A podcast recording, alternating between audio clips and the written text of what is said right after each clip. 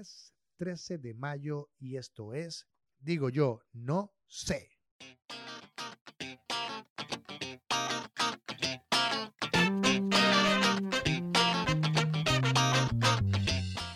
Y estamos en una nueva edición de Digo Yo No Sé. Quien les habla acá, William Padrón. Este, recuerden que en las redes sociales pueden conseguirme como arroba William Padrón. Y ahí también estaré compartiendo alguna que otra información que siempre me va llegando. Eh, así pueden estar en contacto conmigo con mis playlists musicales, videos. Eh, todo lo que va saliendo, trailer que voy como compartiendo, como una extensión más de lo que estamos en este podcast eh, que vamos haciendo cada vez más frecuente, lo que comenzó como una vez a la semana, se está convirtiendo en un día sí, un día no, y así hasta que tengamos un horario, eh, un horario no, una fechas específicas casi que a diario. Y en esa onda de noticias les tengo por acá que el sábado pasado Black Sabbath se reunió, pero sin Ozzy. Resulta que Tony Yomi, Geezer Butler y el baterista Bill Ward estuvieron presentes en la gala del Grammy que se llamó Grammy Salutate to Music Legends y se llevó a cabo el 11 de mayo en Los Ángeles. Eh, la banda fue honrada eh, un evento que recibió un premio a su trayectoria y por eso es que si siguen las cuentas de cada uno de estos personajes de Black Sabbath habrán visto que se, le vieron, se les vio junto en Instagram y en todas estas cosas. Resulta que eh, y la banda aprovechó la oportunidad para bueno, estar presente. Eh, incluso vimos un Ward que si previamente había dado como nociones de que no, no quería saber mucho de la banda. De hecho, nunca participó en la gira de despedida de Black Sabbath. Eh, estuvo, se le veía como un poco más animoso en, en las fotografías. Ahí vemos que si eh, gente como... Rival Sons, esta banda que en alguna que otra fecha, como acá en Chile, abrió para los Black Sabbath, estuvo allí presente con ellos y bueno, se lanzó este, unas notas ahí en esa, en esa breve presentación que hicieron para homenajear a la banda y tocó temas como Warpix, Chains y Paranoid. Eso por hablar un poco de lo que ha sido este, esta noticia que nos, estuvimos viendo por allí. Otra noticia que para ahí nos tiene como pendiente y esta vez de cine, hablamos un poco de, los biopics que están llegando progresivamente y otro que está a punto de salir. Ya hay unas primeras reacciones de la prensa internacional porque el fin de semana tuvieron acceso a, unos minutos de la película. Se trata de Rocketman, esta película eh, que habla un poco la vida de, Elton John, el gran cantante Elton John británico. Este, la película que es dirigida por el señor Dexter Fletcher, el mismo que sin créditos anunciados fue el que se encargó de terminar lo que había hecho este, el director de que sí aparece en los créditos de Bohemian Rhapsody de Queen. Eh, resulta que esta película, según lo que pudimos ver acá en algunas notas que salieron en medio, sobre todo en La Nación, que estuvo más como al corriente de esto, eh, representa la vida de Elton John como un musical con elementos fantásticos, como un carnaval en el ritmo de temas como Saturday Night's Alright for Fighting. Eh, porque comentan que el film comienza con Elton John entrando a una clínica de rehabilitación a principios de los años 90. Y ahí combate su adicción a las drogas y el alcohol, lo que casi acaba con su vida en ese, en ese instante. Sin embargo, dentro de lo que tuvimos. Yo no estuve presente, obviamente, por eso estoy como que eh, agarrando un poco de las eh, impresiones que tuvo algunos medios que estuvieron presentes. También se habla, que, se habla de que el corazón del film son las relaciones entre Elton con Taupin y el ex manager o amante de John, eh, perdón, de Elton con Taupin este, y su antiguo manager amante John Reid. Recordemos que Reid fue el manager también de Queen desde el 75 hasta el 78. Aunque eh, es un personaje fundamental en Bohemian Rhapsody, que lo interpreta un actor diferente. En las escenas adelantadas para la prensa se ve a Taupin presionando a John para que abandone las trampas de la fama y se centre en la música. Eh, durante una discusión en un restaurante, Taupin canta Goodbye Yellow Brick Road para desahogar sus frustraciones. Elton y Bernie son hermanos y se aman, dice Egerton esta es una gran oportunidad para hacer foco en su relación. Eh, la película que se tendrá el 30 de mayo en las salas de cine latinoamericanas. Se espera que, bueno, que haga justicia a, la historia y el legado que sigue, además en movimiento del señor Elton John. Mm, aparentemente en su momento Dexter Fletcher eh, había también conversado durante, incluso lo hacía comentarios en este encuentro con la prensa, de que estaba tratando de salvar eh, eh, quizás ese melodrama que había en Bohemian Rhapsody, que bueno, al final como él llega a tratar a la película como director, hay cosas que él no podía de alguna forma salvar y aquí lo está haciendo como un personaje más real.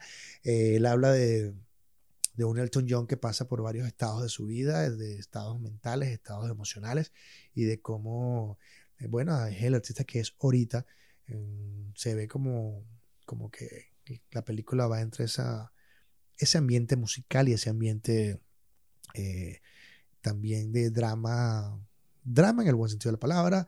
No, en ningún momento hacen un acercamiento si se puede percibir algún tipo de humor o comedia.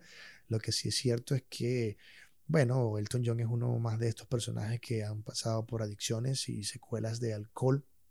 Y lo que sí es cierto es que eso se verá allí se verán esos momentos importantes en la vida de un, este, de un Elton John que ha sido uno de los grandes monstruos musicales que tenemos en la actualidad, porque aún está vivo. Entonces, un poco entender que esta película estará llegando a nuestras salas latinoamericanas. Y bueno, con un poco esto de música, pasamos también a, al ámbito del cine o sea, un poco cine musical, pero vamos al cine.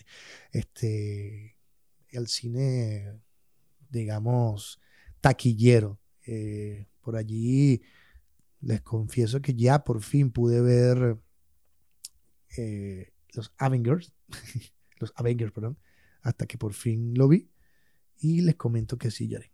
Sí, sí lloré. Lloré mucho porque a pesar de que había contado antes de que tenía entendido lo que sucedía en la o me imaginaba lo que sucedía, también es cierto que, que, bueno, que me encontré con la sorpresa de lo que sabía.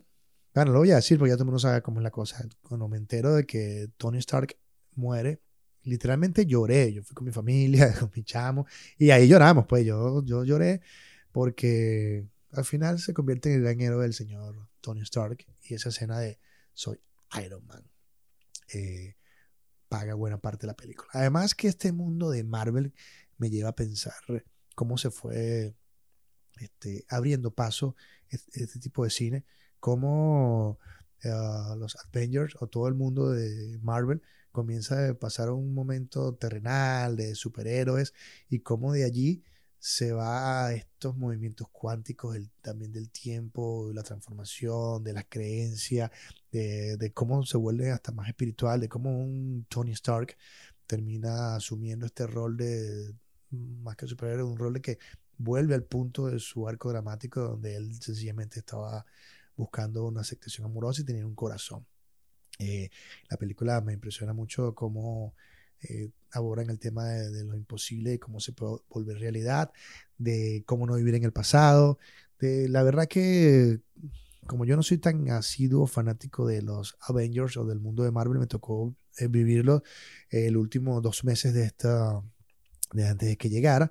Este, la cosa mm, medio me metí allí, pero no estaba como asiduo y, matándome por ir a, verla.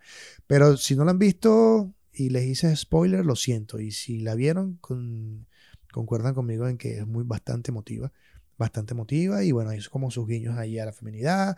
Está su guiño ahí a, cómo Capitán América termina siendo eh, ahora un negro. No con la terminología negro feo, sino que termina siendo de color. Ya vienen estos chistes sobre el, trasero de, de Capitán América y de cómo termina este probándose el traje. Pero aún así, eh, eh, los Vengadores Endgame, con todas las expectativas que ha tenido durante las semanas, ha terminado su tercer fin de semana superando los 700 millones de dólares y situando su total doméstico en 723.5 millones de dólares. Un total de 63 millones de dólares ha recaudado en estos tres días. O sea, hablamos de que Eh, hablamos de aquí hasta el fin de semana, o sea, lo que fue el fin de semana pasado. Eh, se encuentra así en el límite inferior de la previsión, sin embargo, ¿no? Se le daba como mayor cantidad y supone así como una caída del 57,2% respecto a su fin de semana anterior. A pesar de que el viernes perdió el primer puesto en taquilla, porque este fin de semana que se llevó la taquilla fue Detective Pikachu. Agarren ahí. Eh, cerró el fin de semana liderando y se convirtió, como decíamos, eh, los Avengers con 723 millones de dólares en la película de Marvel Studios más taquillera en Estados Unidos. Un récord que tuvo hace poco Black Panther con 700 millones y se convierte en la tercera más taquillera de la historia de Estados Unidos por debajo de Avatar que tiene 760.5 millones de dólares y Star Wars El despertar de la fuerza que tiene 936.6 millones de dólares. Unos numeritos ahí que, que hacen la diferencia. Y fuera de Estados Unidos, Endgame sumó unos 102.3 millones de dólares en el fin de semana, totalizando la taquilla fuera de Estados Unidos con unos 1.760 eh, millones de dólares y elevando la taquilla mundial a los 2.485 millones de dólares. La película sigue siendo el segundo estreno fuera de Estados Unidos y mundial más taquillero de la historia después de Avatar en ambas categorías, con diferencia tan solo de 302 millones de dólares en todo el mundo y 265 millones de dólares fuera de Estados Unidos. Por aquí estaba viendo, gracias al portal blog de superhéroes, que ah, en algunas entrevistas que han dado eh, los eh, guionistas de la película Christopher Marcus y Stephen McFeely, eh, entrevistas que han dado a, a, The, Hollywood Report, hay como unos datos aquí que, merecen la pena ponerle la, la lupa ahí por lo que pueda ser en un futuro todo el nuevo mundo de Marvel y lo que también son como claves para entender un poco este el Endgames. Ellos reconocen que tuvieron un verdadero dolor de cabeza sobre cómo lidiar con Thanos. Este, dado que dejaron como tanto así que, bueno, de alguna manera Thanos en Vengadores Infinity War quedó como, como que el gran, gran, gran el personaje poderoso, hasta que gracias a la sugerencia de la productora Trin Tran optaron por matar al titán. Aquí hay algunas cosas que dicen ellos, por ejemplo, recuerda, Thanos es omnipotente, es omnisciente. Es ridículo cuánto poder tiene el principio de la película, dice McFeely. Así que durante tres semanas estuvimos trabajando, tratando de averiguar qué es la segunda película, qué es que es la segunda película con un personaje con tanto poder. En un momento dado, creo que Trin Tran, nuestra productora ejecutiva, frustrada, dijo, Dios, realmente desearía que pudiéramos matarlo. Todos dijimos, frena un poco, ¿qué significa eso? Eso es interesante. Cuando le preguntamos por qué Thanos te dejaría matarlo, ella dijo, porque ya, lo, ya hizo lo que quería hacer. O sea que de alguna manera lo que nos dice aquí es que Thanos como que dice, bueno, ya hice lo que quería, voy a morir. También hablando con eh, Variety, los guionistas sabieron sobre su proceso de selección de, que, de qué héroes viven y cuáles mueren. Y dicen, ambas películas fueron concebidas y trazadas juntas, explica el, el co-guionista Stephen McFeely. No empezamos a escribir Infinity War hasta que supimos cuál era el final de Endgame, y esa es una conversación que ocurre principalmente con Kevin Fish, uh, Tran, Anthony y Joe Russo y nosotros. En general es como interpretar, es en general es cómo interpretamos a los personajes. Y no sé si las finanzas o los actores tuvieron algo que ver con ello. Lo que tratábamos de hacer era llevar a los personajes hacia lo que era mejor. Sentimos que eso significaba que algunos personajes podrían llegar a su fin porque hacen un sacrificio final y ese es el final del viaje para ellos. Tiene que ver mucho con cada uno de los sacrificios, que tienen que hacer estos personajes. Porque también dicen, Creo que parte de la razón por la que la gente lo encuentra tan satisfactorios emocionalmente es que se trataba de personajes que habían estado en camino durante el transcurso de la saga de 22 películas y que esos caminos exigían un final, añade el guionista Christopher Marcus. No es una situación en la que se pueda rodar una película de James Bond cada dos años, en la que solo querías que siguiera adelante porque eso es lo que hace. Estas personas comenzaron en un cierto lugar, tenían problemas que necesitaban ser arreglados y tuvieron un arco argumental hasta llegar a un punto final. Por lo tanto, es realmente el legítimo y apropiado final para ellos. Creo que si hubiéramos mantenido vivo a Tony o si hubiéramos matado al Capi, habría sido algo falso. Ciertamente estoy un poco de acuerdo, aunque me doliera. Ahora, entrando en los motivos por los que jubilaron al capitán, o al Capitán América, al Capi, Marcus explica que nada, ya lo ha hecho todo. Steve Rogers ha, Steve Rogers ha hecho todo lo que puedes hacer. Tiene más de 100 años, creo que tiene más de 100 años, hacen así como una reflexión. Ha luchado en la Segunda Guerra Mundial, en la Guerra Civil y en la Guerra del Infinito ha pasado por tres guerras y creo que ha llegado a un punto en el que se está dando cuenta de que para ser un humano completo necesita tomarse un poco de tiempo y vivir con más salud. Creo que cuando se encuentra con su antiguo yo en la Torre de los Vengadores, sucede en su cabeza un proceso con el que piensa que es un tipo muy intenso y tal vez no, tal vez no 100% saludable. Respecto al sacrificio, del sacrificio de Tony Stark, se ha reafirmado lo que se dice en Vengadores Infinity War. Solo hay un escenario posible en el que podrán vencer. Esa escena es genial cuando este, se reencuentra con Doctor Stranger y le pregunta, ¿es este acaso la única posibilidad que tenemos? Y el Doctor Stranger decide que no le va a decir eh, nada porque si no puede sabotearse la misma idea de lo que estaba haciendo. La única manera de que esto funcione es si Tony se muere. Si vuelves a ver Infinity War cuando Strange dice uno, dice uno, ahora que sabes el final, vuelve y mira ese momento. Quiere decir, vas a tener que morir Tony. O sea que había una cosa allí. Afirman no sentir presión sobre las nóminas de los actores a la hora de escribir el guion, en el sentido de que los salarios y sus horarios no necesariamente dictaron cómo se desarrollaba la película en el proceso de escritura. Y dice que no necesariamente dictaba nada, dice Marcos. Si no tuviera un contrato y lo necesitaríamos, harían un nuevo trato. Como nota curiosa, comenta que, comentan que a Kevin Filch, presidente de Marvel Studios, le encanta cuando se le proponen grandes giros. Tienen consecuencias que afectan a todo el universo y por tanto son nuevas oportunidades en el futuro. Ponen de ejemplo el giro de Hydra Shield o la división de Civil War. De hecho, a, Fish no le, a Fiji no le gusta la idea de que en, Endgame se retrocediese. No le gustaba la idea de que en Endgame se retrocediese atrás en el tiempo y se deshiciese todo. Porque al final tendrás más de cinco horas de película sin sentido. Y en entrevistas con Variety reconocen que el momento A-Force que tiene lugar en la batalla final fue añadido para servir a los fans. Por ahí comentan en esa misma entrevista.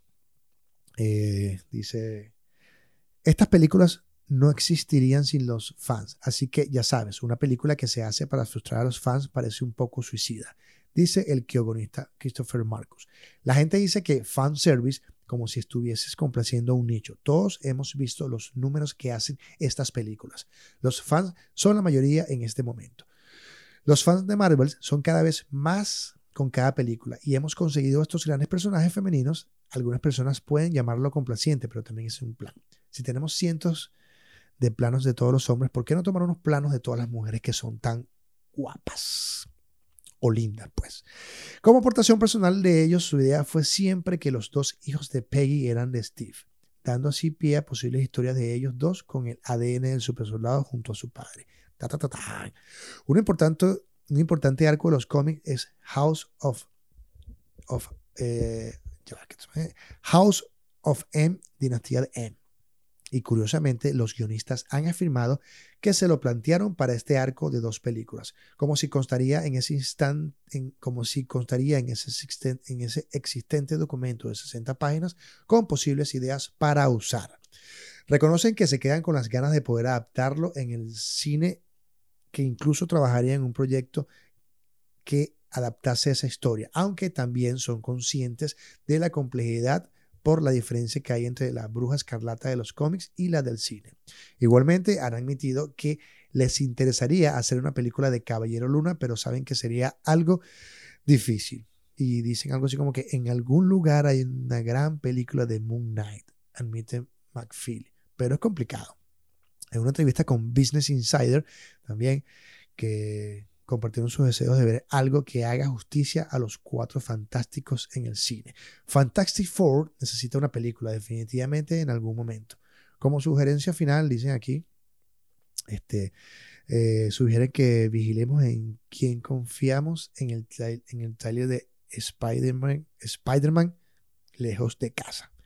Y bueno, ya por ahí hemos visto la cantidad de personajes que vienen en los próximos meses de Spider-Man, meses y años, de, perdón, del mundo de Marvel. Así que lo que está haciendo Marvel es reinventarse.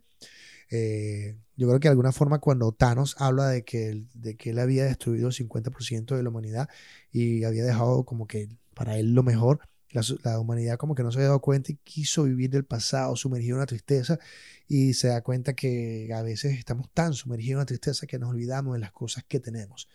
Entonces era también como un pase de, de legado de que ya terminó esta, este mundo de Marvel, hay uno que viene en camino y creo que todo esto viene a partir de, de lo que está haciendo, lo que hará Spider-Man. La vi, por fin, ya puedo compartir mejor las cosas con ustedes, a pesar de los spoilers. Ya a estas alturas de la vida, todo el fanático que eh, estuvo pendiente también la habrá visto, ¿no? Así que no creo haber eh, herido susceptibilidades y espero no haberlo hecho. Otro de los temas que están en boga últimamente y que estaremos hablando todos estos días hasta que llegue el final, que es este domingo, es por supuesto Game of Thrones.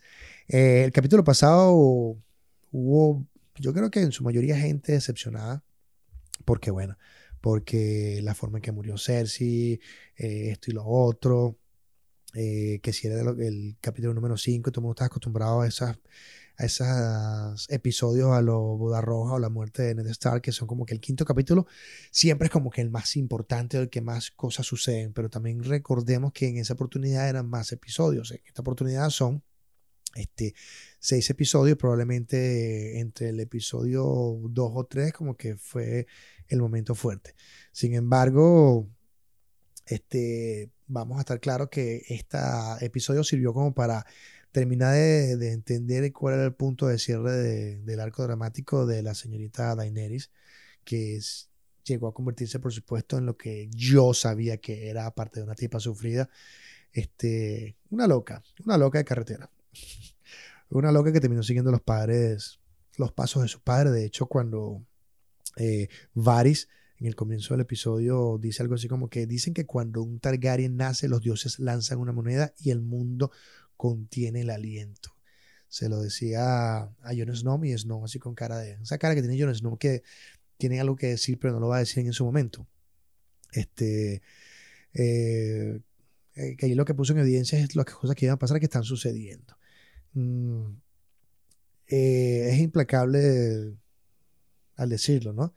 Eh, y vamos, vamos a ver ahora en este próximo episodio cuál será la actitud que va a tomar eh, Jon Snow al respecto. Drogon estuvo allí, ¿no? Este. creo que Tyron Lannister es uno de los personajes también clave en lo que será el próximo episodio. Eh, gran conspirador de los siete reinos y que entre otras cosas intentará abordar el ataque a desembarco del rey liberando a Jamie e intentando que el matarrey huya, huya con Lannister. Digo, esto fue lo que intentaba hacer. Este, eh, pero fue como personaje clave de lo que viene y también será clave para lo que, lo que viene, lo que pasó y lo que viene. Eh, esta vez Drogon sí esquivó las flechas, ya sabía cómo estaban las cosas. Eh, cuando Cersei dice la fortaleza roja nunca ha caído ni caerá ahora. Ahí cayó. Eh, la verdad es que se volvió loca Daenerys. Otro punto interesante fue el perro versus las montañas. Uno de los grandes puntos a favor de este último capítulo, eh, sin duda, fue ese enfrentamiento entre el perro y la montaña, su hermano, Sandor y Gregory, a ver quién tenía más fuerza y me dio mucha risa conocer si se le queda así, epa, yo no tengo nada que ver con este problema, me voy a bajar la escalera y quédense ustedes resolviendo sus conflictos familiares. Además que de alguna manera toda esa, eh, esa secuencia marca este, issues eh, y también como eh, cierres de ciclos de entre hermanos. Porque si bien es cierto que la montaña y el perro, ahí de alguna manera el perro como que lo que quiere es matarlo porque no quiere que sufra o que sea el monstruo que es sabiendo en lo, en lo que lo convirtieron. Y luego cuando Cersei se consigue con Lannister, con su hermano Jamie, es como cierran ese ciclo, esa secuencia entre hermanos. Em, esa parte antes de que el perro vaya a, buscar a su hermano, eh, mm, la parte donde el perro le dice a Arya como que no te conviertas en lo que yo soy y Arya como que le da las gracias por todo y se da cuenta que ella también puede estar afligida por la, venganza y cómo la venganza puede terminar hiriéndola. Vamos a ver qué va a ser esta, este último episodio, si, si decide convertirse en, una dama del norte o qué va a hacer. Eh, la joven Star abandona a su compañero en ese momento y se pone a salvo. Eh, la gran sección para todos, como decía, sin duda la mayor sección que vi en, reacciones de la gente. Eh, y creo que tienen que hacer algo al respecto en, el próximo episodio, porque si no la gente los, va a matar o los va a crucificar a los creadores de Game of Thrones. Es la aparente muerte de Jamie y Cersei. Aunque es cierto que en ningún momento vimos los cuerpos sin vida de los hermanos diamantes, todo apunta a que los protagonistas del incesto más famoso de los últimos años mueren sepultados por las rocas. Si esto es así, señores, yo en el fondo quiero pensar que se van a levantar así como que, ¡wow! Nos sobrevivimos sobre la, no sé, había una roca que nos cayó, pero la gente le molestó que no murieran así como feamente, pues tenían que morir, no así abrazados de un amor. La gente dice cosas como, no sé, la experiencia de ser si de poder tener una muerte diferente también debe estar como en su corazón. Y que la gente quiere que Arya mate a Cersei, ¿no? Eh, el norte no olvida, dicen. Sin embargo, esta mañana, eh, la actriz que interpreta a Cersei, Lena Headey, eh, estuvo en conversaciones con Entertainment Weekly y habló de esa escena, aunque no estaba 100% segura de lo que el libreto le decía, bueno, ella decidió romper el silencio y dijo esto, dijo como eh, ella, refiriéndose a Cersei, comienza en esta temporada final atrapada en una red de su propia creación. Como es habitual con Cersei, es desesperadamente infeliz y todo lo que ha sucedido se vuelve más real que nunca para ella. Ella comienza a perder el control de la situación. Ha destruido toda buena alianza, conexión y amor en su vida. Siempre estuvo destinada a estar sola y hasta el último minuto ella está, como siempre, negando lo que realmente está sucediendo también indica. Creo que lo importante es que Jamie tuvo la oportunidad de liberarse, que lo hizo con Brian, y finalmente se liberó a sí mismo junto con Cersei, con lo cual creo que la audiencia estará encantada. No, mija, no quedaron encantados. Pero ciertamente lo que ella dice tiene un punto favorable, es que este, eh, Jamie también está buscando una especie de liberación cuando le dice a Brian como que yo no soy la persona que tú piensas que soy y de alguna forma tengo que pagar lo que estoy pagando. Eh, la mayor sorpresa es que vuelve con Cersei, me refiero a Jamie, se da cuenta de cómo ella lo ama y de cuánto lo ama a él. Es la conexión más auténtica que ha tenido nunca, confiesa eh, la actriz um, Lena Headey a Entertainment Weekly. Weekly. Eh, y bueno, ese punto de vista lo respetamos, pero la gente echó tierra, así como tienes que morir como una bitch porque te lo mereces. Este, eh, la verdad que sí, yo también esperaba que ella muriera de una manera más trágica, más, más, como muere, puta. Ay, sí me suena una palabra mala, qué feo. Mira, por ahí la semana pasada estuve hablando de, de cómo el heavy metal había aumentado sus niveles de, de, de artistas en, según la gente de TuneCore. Pero sin embargo, eh, hace un, previo a eso también se había hablado de, cómo la música electrónica se mantiene vigente en el mundo. La música electrónica ha tenido una gran popularidad a nivel mundial en los últimos 30 años y bueno, 30 años, señor, y continúa siendo uno de los géneros musicales más solicitados en la actualidad, a pesar del triunfo que en este momento tiene el reggaetón y los, los ritmos urbanos. La electrónica, conocida como la música creada a través de instrumentos electrónicos y tecnología musical, por eso todo el mundo se burla de los aparaticos, la cosa, nació a finales del, del, siglo XX con, en ese momento existía el techno y el house, y se fueron mezclando eh, con otras, otro tipo de, guiños otras vertientes musicales, este, y fue yendo a otros países del mundo, donde la música se iba mezclando, también con lo folclórico, y por eso ha ido como ampliándose. Los pioneros eh, en toda esta cosa fueron los alemanes del grupo Kraftwerk, que aportaron sonidos que terminaron definiendo eh, todo esta, este paso de la electrónica desde los 80.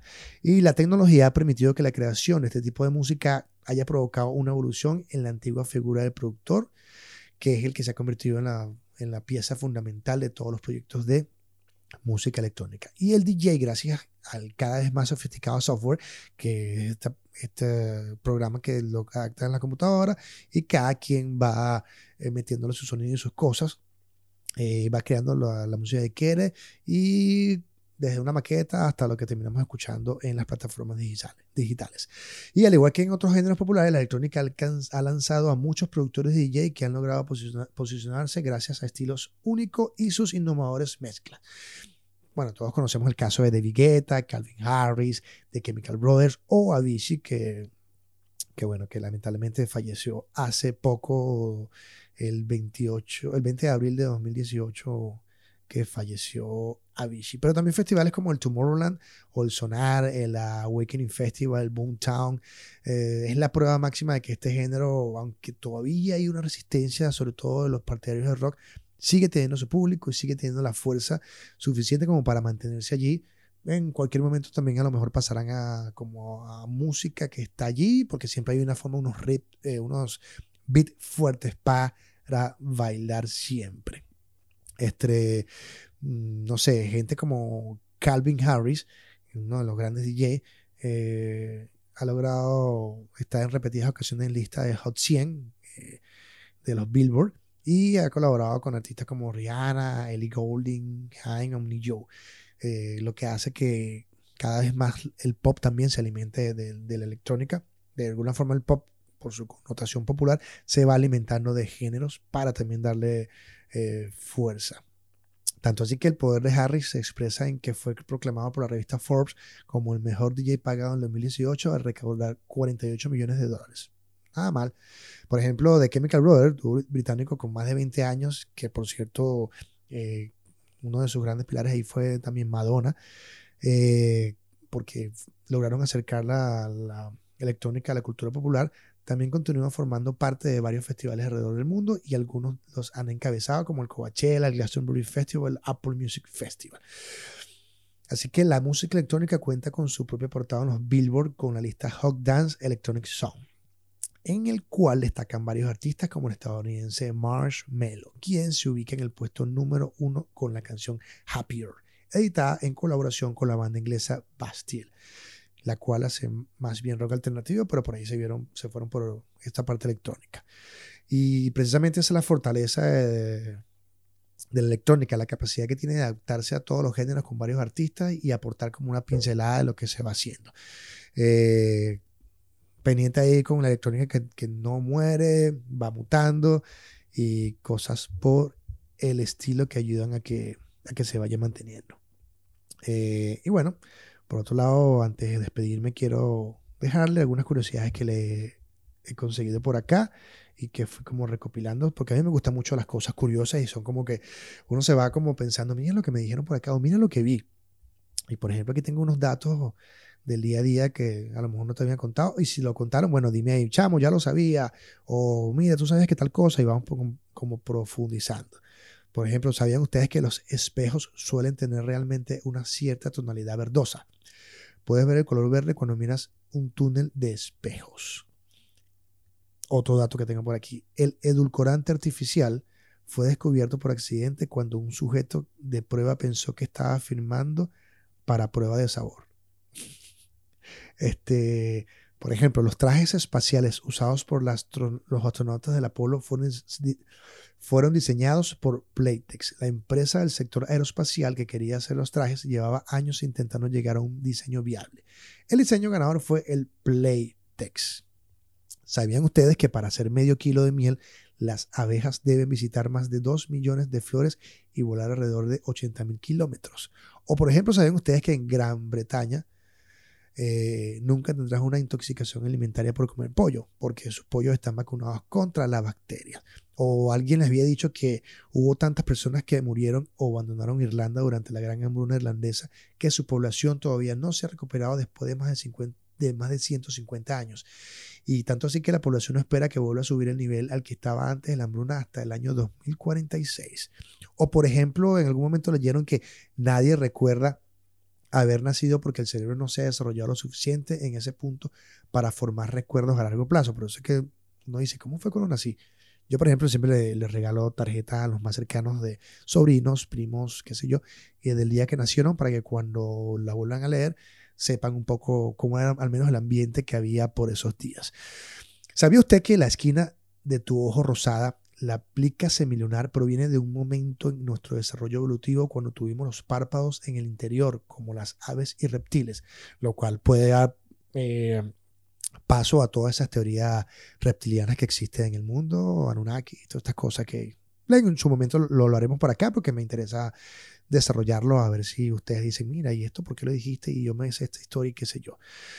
Por ejemplo, otro dato curioso que tenía por ahí, ¿usted sabía que Disney produjo una película de propaganda en la Segunda Guerra Mundial protagonizada por el pato Donald con un uniforme nazi? Agarre ahí.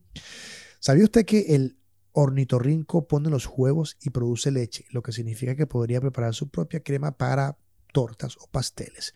O de este dato como que la Unión Soviética tuvo que cancelar los exámenes de historia de 53 millones de estudiantes en 1988. Eso fue porque la reforma de, de, Gorbachev eh, o las reformas de Gorbachev Premier descubrieron, Premier descubrieron tantas mentiras de la época estalinista que los expertos tuvieron problemas para averiguar lo que era correcto o lo que era una fantasía y lo que era un encubrimiento de los crímenes en la materia que se enseñaban a los estudiantes soviéticos, así que dijeron, vamos a quitarnos esos exámenes encima. Usted sabía que el presidente Thomas Jefferson tenía un rebaño de ovejas en el césped de su casa, de la Casa Blanca, perdón. Eh, o por ejemplo, se había enterado que los autos eléctricos no son nada nuevo, en realidad son anteriores al modelo T de Ford. En 1900 un tercio de todos los vehículos de carrera eran eléctricos.